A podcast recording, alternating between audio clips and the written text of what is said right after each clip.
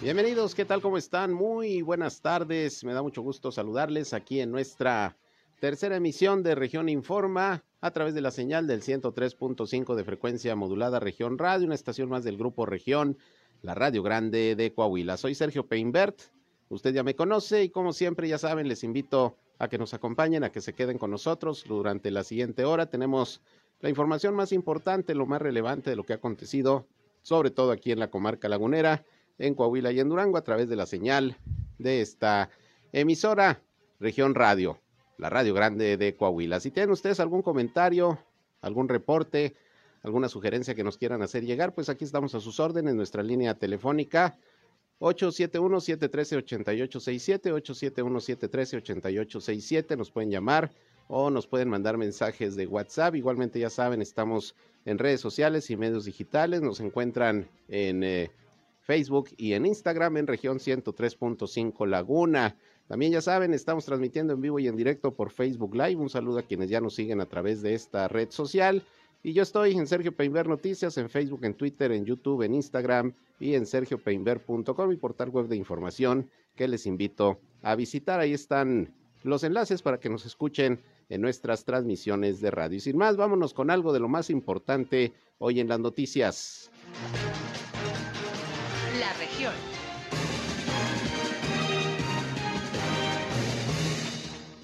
Bien, pues hoy comenzó el buen fin. Ya se empieza a notar bastante movimiento en las zonas comerciales de la comarca lagunera, en los centros de autoservicio, en las plazas eh, eh, comerciales, en los malls. Y bueno, pues eh, precisamente ya está implementándose un operativo de seguridad en toda la comarca lagunera, precisamente para que haya un saldo blanco a lo largo de estos cuatro días en que habrá bastante movimiento comercial.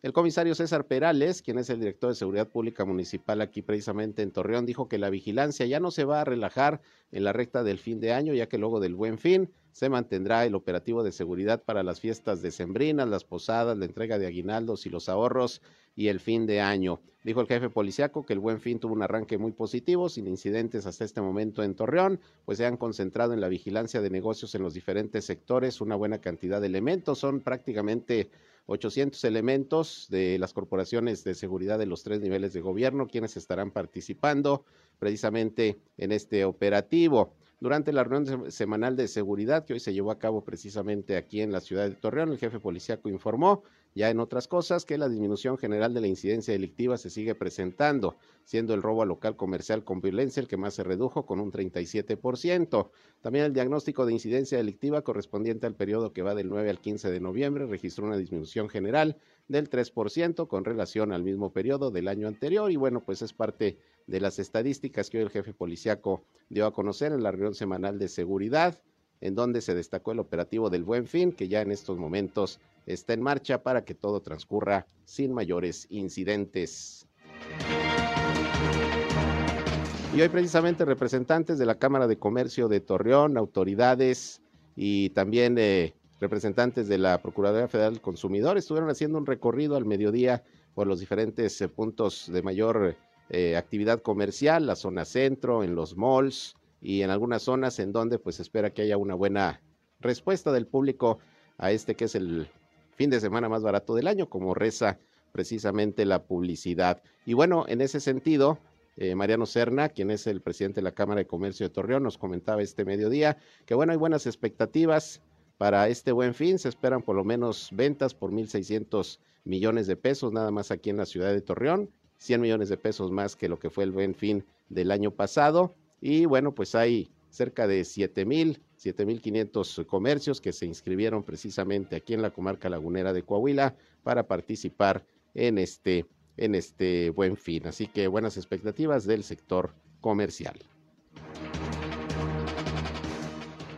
Y hablando precisamente del buen fin, hoy la recaudadora de rentas aquí precisamente en Torreón, Leticia Castaño, nos dio a conocer cuáles son pues las promociones y los incentivos que se van a estar aplicando por el buen fin en cuanto a contribuciones, estatales, pago de derechos vehiculares, la licencia que está a mitad de precio para que usted aproveche. Esto va a estar vigente no nada más el buen fin, sino hasta el 30 de noviembre. Vamos a ver cuáles son estas promociones que está dando el gobierno de Coahuila para quienes eh, son contribuyentes y que requieren de pagar algún impuesto, alguna contribución. Tenemos las licencias a dos años de 370 a 379 pesos y la de cuatro años a 519 pesos. Si tu licencia se vence en enero del año que entra, puedes pagarla hoy en enero, lo hago. Pero también tenemos estímulos en lo que son los el control vehicular. Aquí no podemos dar un precio específico porque cada auto tiene una historia diferente, pero ¿qué, qué le pedimos a la gente? Acérquese hay gente con vehículos de 10 años de antigüedad que debe dos o tres años de, placas y nos va a salir muy caro, ¿no? Entra al W, paga fácil y vea cuánto es, cuánto, es el estímulo que tenemos por el buen fin. Para los que son de más de 10 años de, de antigüedad, chequen o vayan a nuestros módulos, a recaudación de rentas, a Hipermat, Independencia, fundadores, ahí nosotros podemos atender en caso de que tengan problemas para, para entrar al Internet. Pero también tenemos estímulos fiscales en lo que es el impuesto sobre nómina y el impuesto sobre hospedaje. Tenemos descuentos en las actas de nacimiento, de matrimonio, de divorcio, de defunción, de nuestro estado y de otros estados. También están al 50%. Y se tiene descuento en el registro público sobre los certificados de no gravamen. Entonces, sí, hay mucho descuento, cosas que usamos todos los días que son muy necesarias para nosotros y que normalmente como las requerimos ahorita nos salen caras. Sería bueno que pudieran aprovechar Bien, pues ahí tiene usted lo que comentó la eh, recaudadora de rentas aquí en la ciudad de Torreón, Leticia Castaño, sobre estas promociones de buen fin que está ofreciendo el gobierno del estado de Coahuila. Le recuerdo que también en el caso de Gómez Palacio, pues el día de ayer se anunciaron algunos incentivos que se van a estar aplicando también, no solamente este buen fin, sino hasta el día 30 de noviembre. La alcaldesa Leticia Herrera giró instrucciones a la Tesorería Municipal, al CIDIAPA y a la Dirección de Tránsito, precisamente para que apliquen algunos incentivos. Mire, se los voy a recordar. Le van a condonar el 100% de las multas y los recargos en los adeudos del impuesto predial. Repito, esto es allá en Gómez Palacio.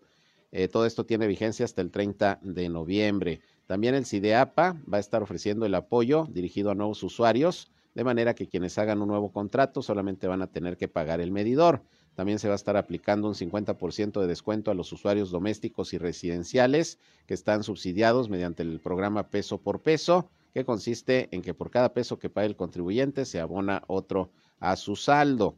Y bueno, también déjeme decirle que en el área de tránsito, según informó Eduardo Rangel Arámbula, el director de esta dependencia, desde ayer y hasta el próximo 30 de noviembre también se estará aplicando un 50% de descuento en todas, las, en todas las infracciones actuales y rezagadas, ya sea por alcoholimetría o algún accidente. Así que estos son algunos de los incentivos que está ofreciendo el gobierno municipal de Torreón también por este buen fin.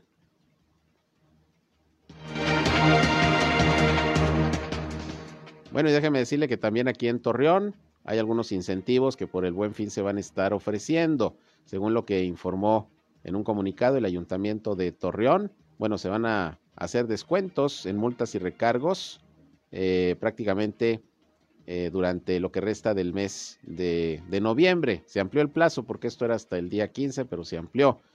¿Qué beneficios se están ofreciendo en el Ayuntamiento de Torreón? Bueno, 100% también de descuento en multas y recargos a quienes tengan adeudo del impuesto predial. También se agregó como un beneficio extra el estímulo del 100% de descuento en recargos del impuesto sobre adquisición de inmuebles.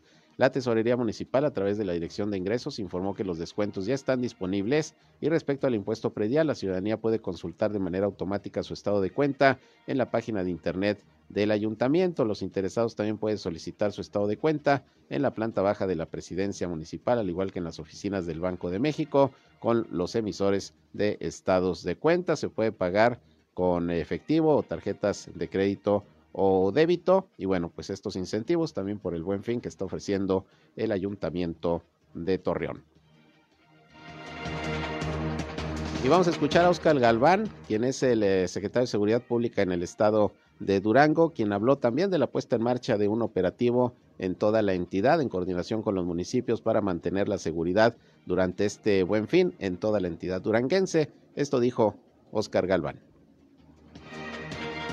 estamos dando ahorita un arranque simultáneo en todos y cada uno eh, de los municipios en las cinco regiones que tenemos contempladas, divisionadas por parte de la Secretaría de Seguridad, entonces donde estaremos trabajando de una manera muy coordinada con la propia Secretaría de Defensa Nacional, con la propia Guardia Nacional, con la Fiscalía General de la República, con la Fiscalía General del Estado, eh, con las policías municipales, con una coordinación eh, muy, muy estricta. Así como lo ha venido indicando nuestro señor gobernador, estamos trabajando de una manera muy coordinada para que esta actividad, bueno, se pueda llevar o se pueda desarrollar de una manera adecuada, que la ciudadanía pueda estar este, desarrollando sus actividades de compra de una manera eh, oportuna, sin ningún problema.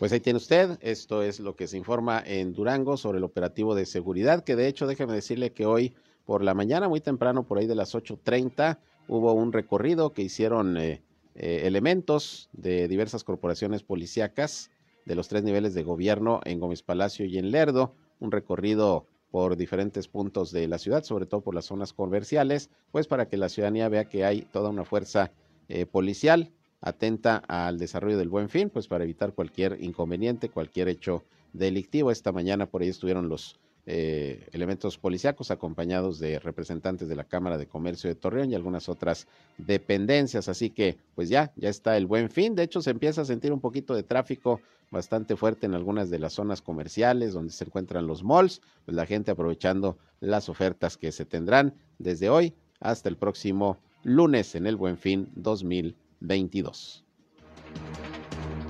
Vamos a ir a una pausa y regresamos. Son las 7 con 21 minutos. Volvemos con más.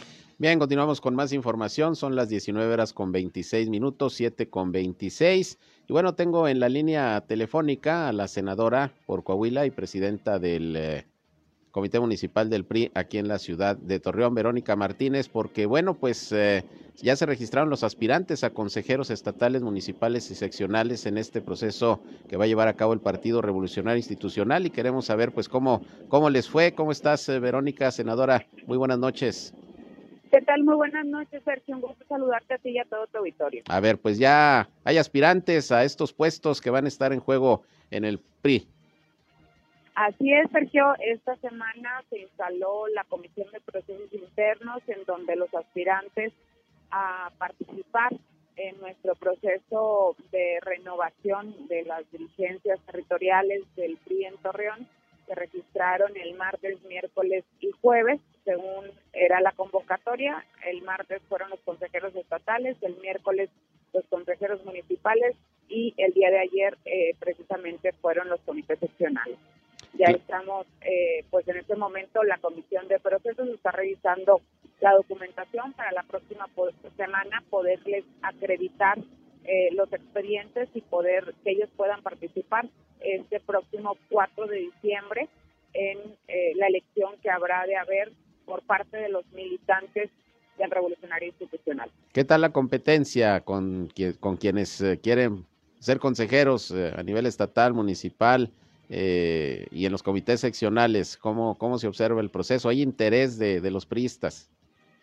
Sí, hay interés, afortunadamente, en todas nuestras secciones electorales, que son 400, eh, tenemos registros en tres eh, rubros, tanto en los consejeros estatales, municipales y los comités seccionales. Para nosotros es una gran oportunidad para pues revisar cómo andamos en la estructura, cuál va a ser este, la participación de nuestra militancia en particular, porque pues tienen que estar afiliados al Revolucionario Institucional para poder participar en este proceso interno.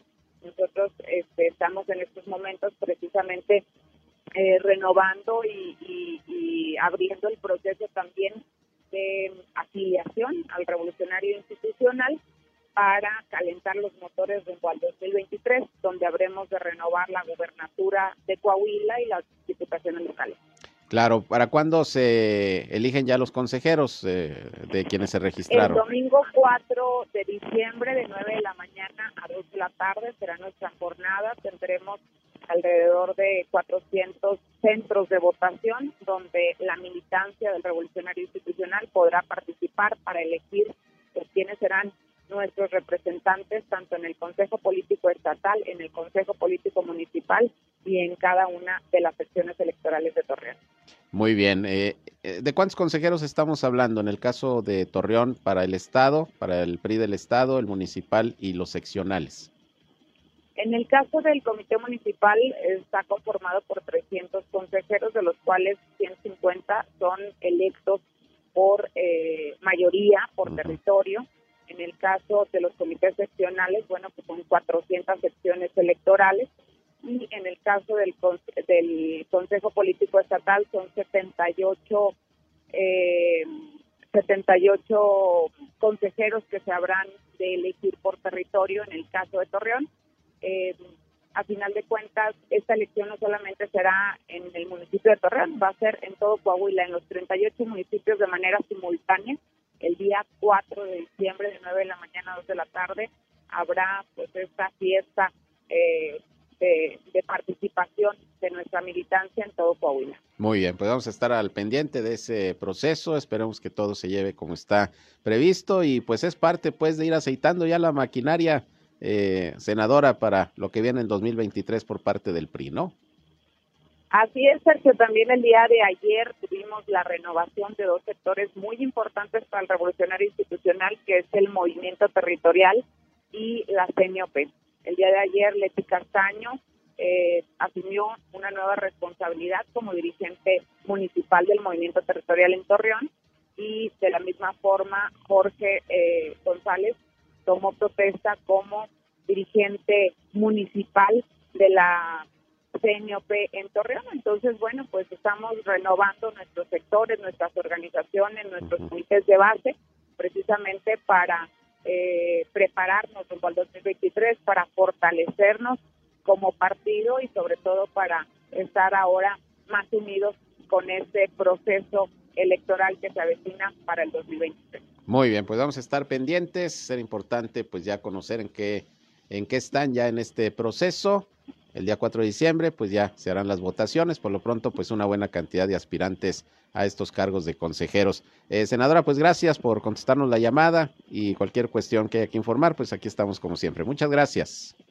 Muchísimas gracias por la oportunidad y que tengan un excelente fin de semana. Igualmente, gracias, gracias. Es la senadora Verónica Martínez, presidenta del PRI aquí en la ciudad de Torreón, pues ahí va, ahí va este proceso, proceso de renovación de consejeros estatales, municipales y seccionales del Partido Revolucionario Institucional. Como dice la, la senadora, pues es ya esto con miras a las elecciones que vienen el próximo año para la renovación de la gubernatura del Estado y las diputaciones locales.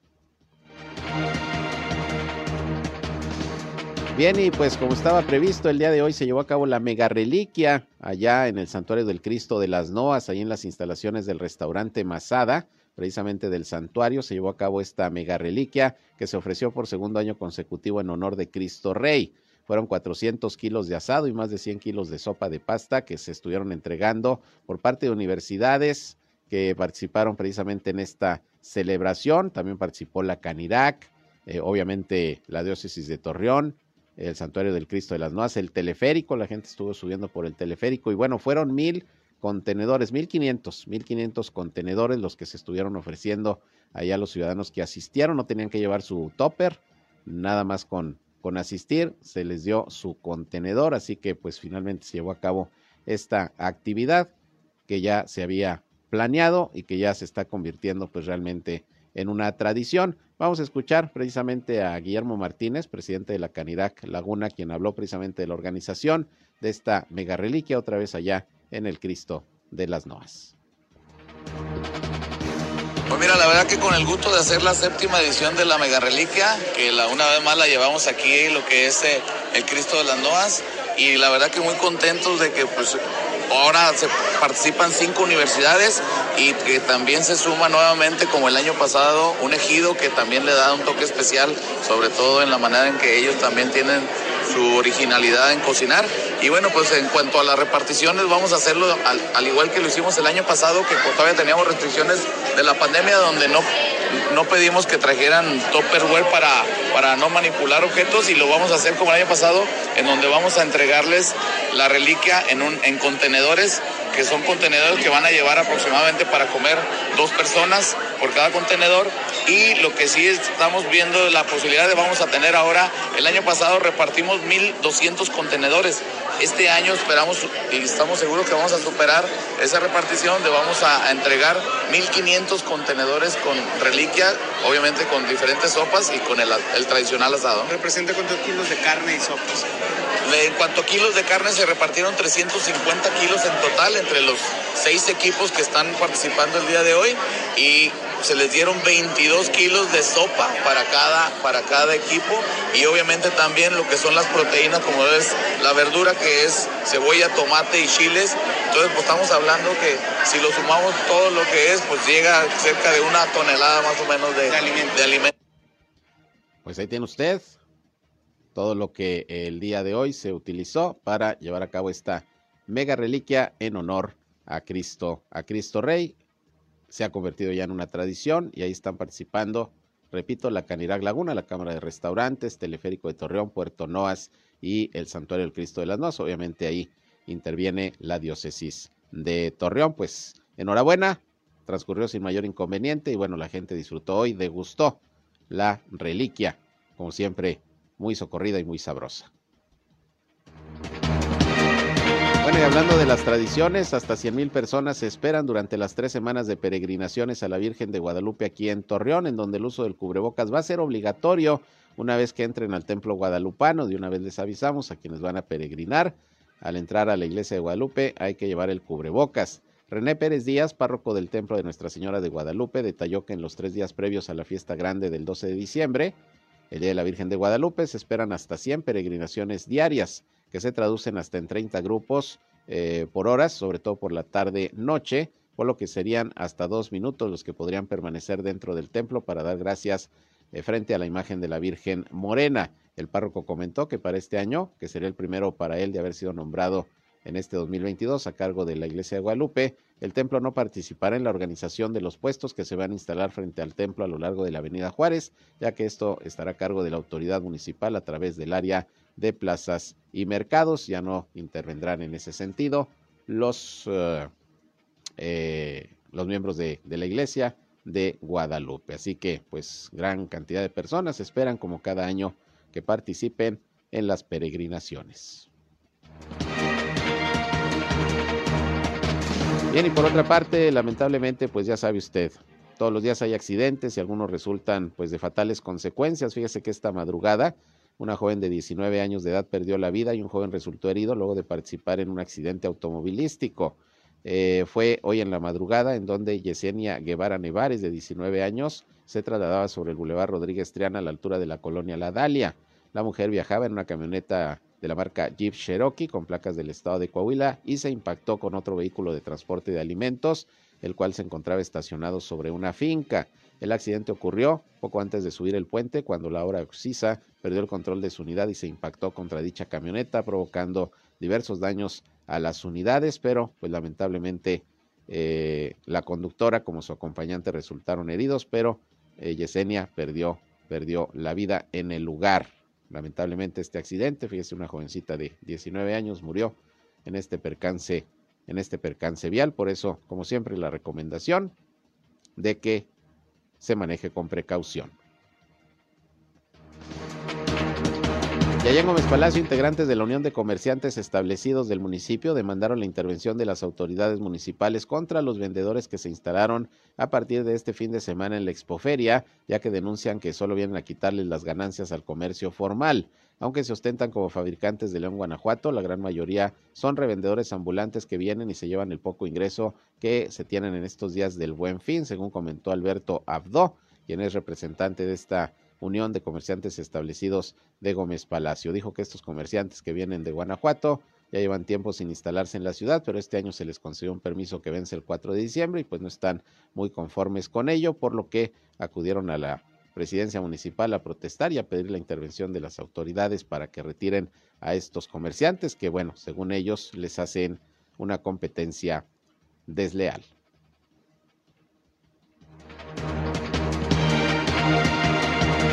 Bien, hoy estuvo, estuvo aquí con nosotros a mediodía la directora general del sistema de telesecundarias del estado de Durango, Divi Guillermina Neder Fonseca, quien por la mañana ofreció una rueda de prensa en donde informó que el sistema estatal de telesecundarias celebra ya su 41 aniversario con una deuda de 500 millones de pesos y con algunas áreas de oportunidad como el reemplazo de equipo y mejoramiento de la infraestructura. Como todas las dependencias de Durango estatales, pues también aquí se encuentran con deudas que dejó la pasada administración. Comentó la funcionaria que la celebración de un año más de servicio a la población más vulnerable y difícil acceso del Estado eh, se llevó a cabo en Gómez Palacio, donde se encuentran cerca del 20% de los planteles de telesecundaria. La directora de este sistema detalló que las telesecundarias en Durango nacieron en 1981 y han crecido hasta alcanzar 567 escuelas que prácticamente atienden al 20% de la población estudiantil que cursa el nivel de secundaria, contando con una plantilla de 1.765 trabajadores aproximadamente. Así que 41 años ya del sistema estatal de telesecundarias, que por cierto nos decía eh, Divi Guillermina Neder esta mañana, este mediodía en entrevista, que Durango y otro estado son los únicos que tienen un eh, sistema de telesecundarias independiente, que no forma parte del Sistema Nacional de Telesecundarias. Y bueno, pues así es como están trabajando en estos momentos.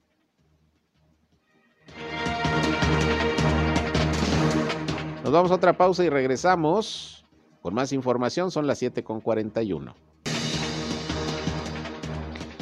Bien, continuamos con más información y fíjese que hoy diferentes dependencias como Seguridad Pública Municipal, Dirección de Tránsito, Protección Civil y Bomberos, miembros de corporaciones policíacas del Estado, la Cruz Roja, el Ejército, revisaron los últimos detalles logísticos y de seguridad para la realización del desfile de la Revolución Mexicana aquí en la ciudad de Torreón.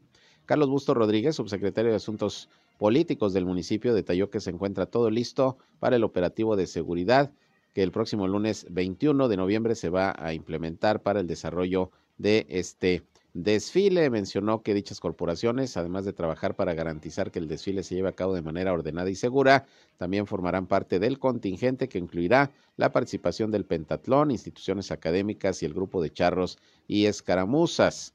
Por su parte, Jorge Luis Juárez, titular de Protección Civil y Bomberos en Torreón, detalló que se van a montar cuatro puntos de atención para la ciudadanía, que será la Alameda Zaragoza, la Plaza Mayor, el Teatro Nazas y también la Plaza de Armas. De acuerdo a lo que se informó, el desfile va a comenzar a las 8 de la mañana. Bueno, a esa hora se van a empezar a reunir los contingentes a las 8 de la mañana en la Alameda. Eh, va a haber izamiento de la bandera, eh, en la Plaza Mayor a las 9 horas y ahí dará comienzo el recorrido. Así que todo listo para el desfile de la Revolución el próximo lunes aquí en la ciudad de Torreón. Y hablando, por cierto, de la Plaza Mayor, una vez que se dio mantenimiento a las siete piezas que conforman el letrero emblemático de Torreón, ahí precisamente en este lugar, eh, personal de la Dirección de Obras Públicas ya la reinstaló el día de hoy, según informó Juan Adolfo Humbertrap, titular de la dependencia. Cabe recordar que hace dos semanas se detectó que las letras O y una de las Rs no estaban debidamente fijadas y representaban un riesgo, por lo que se tomó la decisión de removerlas, pero también con el resto de las piezas que se encontraban en mal estado. El funcionario detalló que las siete diferentes estructuras presentaban abolladuras, las mallas de las cubiertas se encontraban oxidadas, algunas fundidas y los acrílicos quebrados, lo que pues daban muy mal aspecto, muy mala imagen y por eso se decidió retirar todas las letras ya las arreglaron y ya las volvieron a colocar ahí en la Plaza Mayor, el letrero que dice Torreón.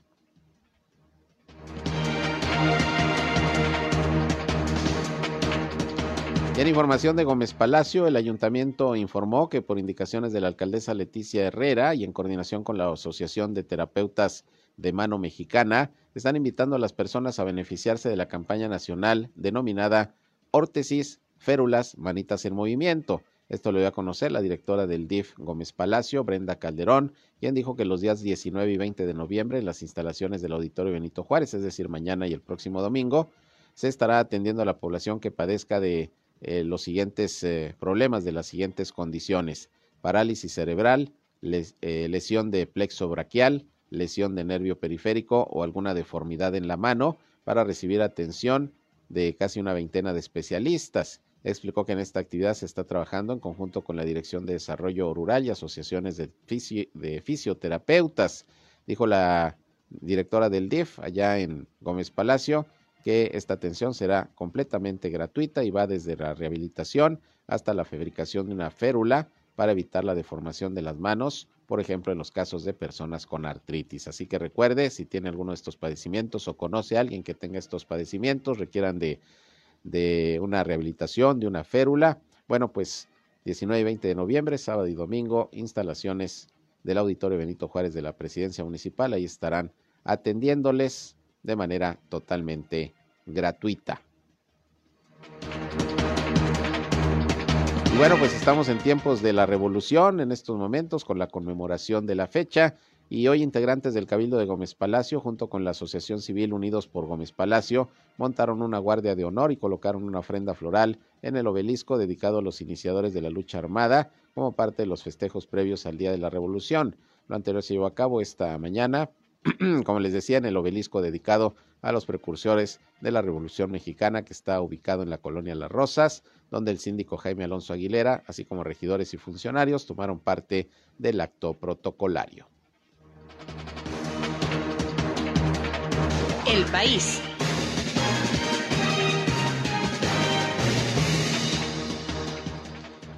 Y vámonos con información nacional. Déjeme decirle que hoy el coordinador de Morena en el Senado, Ricardo Monreal, informó que, contrario a sus declaraciones de hace unos días, no va a asistir a la marcha a la que está convocando el presidente Andrés Manuel López Obrador el próximo 27 de noviembre, porque viajará a Madrid, España, para participar en la reunión interparlamentaria entre los dos países.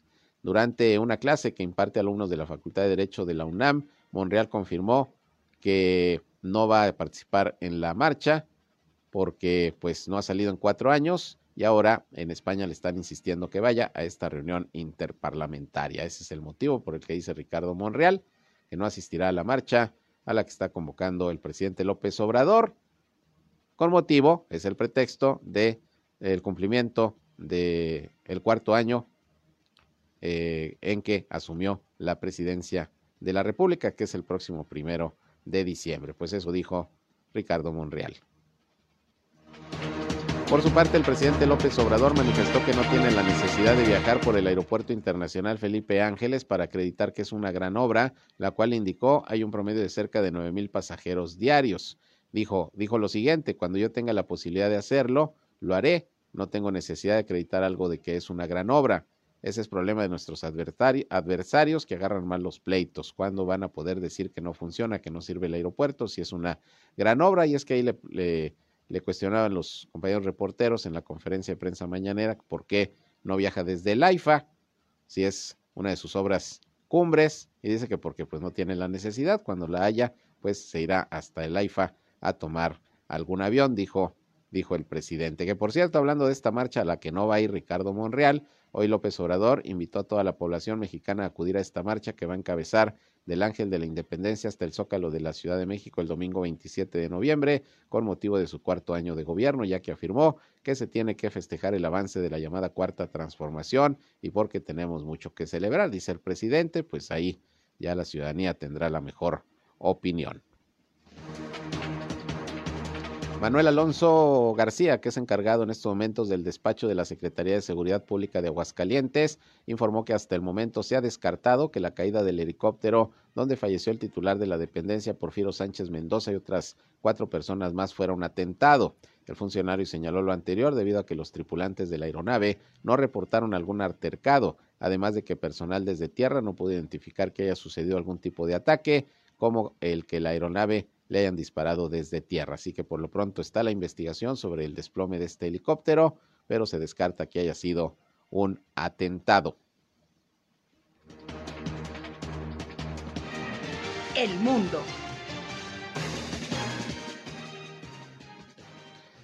Bien, y el enviado especial de Estados Unidos para el clima aquí a nuestro país, John Kerry dio positivo a COVID-19 durante su estancia en Egipto con motivo de su participación en la cumbre de la ONU para el cambio climático en la ciudad de Sharm el Sheikh. Esto lo informó su portavoz el día de hoy, el exsecretario de Estado norteamericano, está experimentando síntomas leves, según se dijo en un comunicado, en donde se agrega que está en estos momentos aislado y buscando recuperarse lo más pronto posible. Le da COVID a John Kerry.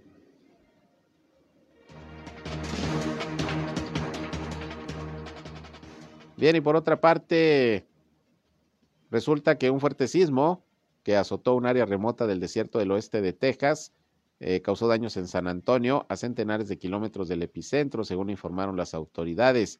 University Health informó que su edificio Robert Green fue considerado inseguro por daños causados por el sismo que ocurrió el pasado miércoles en un área remota cerca de la frontera con Nuevo México. El edificio histórico tiene más de 100 años y fue cerrado por razones de seguridad, así que hubo algunas afectaciones por este sismo registrado el miércoles allá en el estado de Texas, en los Estados Unidos. Y Corea del Norte lanzó este viernes un misil eh, balístico intercontinental que incrementa la tensión en la península coreana hasta eh, pues eh, el último mes en que se han estado derivando a cabo estas prácticas por parte de Norcorea. Ha habido repetidas pruebas con armas y las maniobras de los aliados y la posibilidad de que, como indican los satélites, Pyongyang pueda realizar pronto su primera prueba nuclear desde 1900, desde 2017 más bien dicho, pues ahí está Ahí está esto levantando una alerta. Hasta noviembre del 2022, Pyongyang eh, había realizado al menos 36 lanzamientos de proyectiles, un número récord de ensayos según la base de datos de la organización no gubernamental estadounidense Nuclear Threat Initiative, tras aprobar el año anterior un plan de modernización armamentística, además de endurecer su postura nuclear. Así que Corea del Norte pues sigue con sus lanzamientos de misiles y esto pues está elevando a niveles inéditos la tensión internacional. Y con esto llegamos al final de la información. Les agradezco como siempre el favor de su atención a este espacio de noticias, el tercero del día y el último de la semana. Pero ya saben, el próximo lunes aquí estamos como siempre informándoles en el 103.5 de frecuencia modulada Región Radio, una estación más del Grupo Región, la Radio Grande de Coahuila. Pasen muy buen, muy buen fin de semana. Si van a tener puente, pues igualmente que la pasen de lo mejor y que disfruten de estos días. Y cuídense del frío porque va a seguir haciendo algo de fresco durante el fin de semana según el servicio meteorológico. Pásela bien, yo soy Sergio Peinbert, usted ya me conoce. Muy, pero muy buenas noches.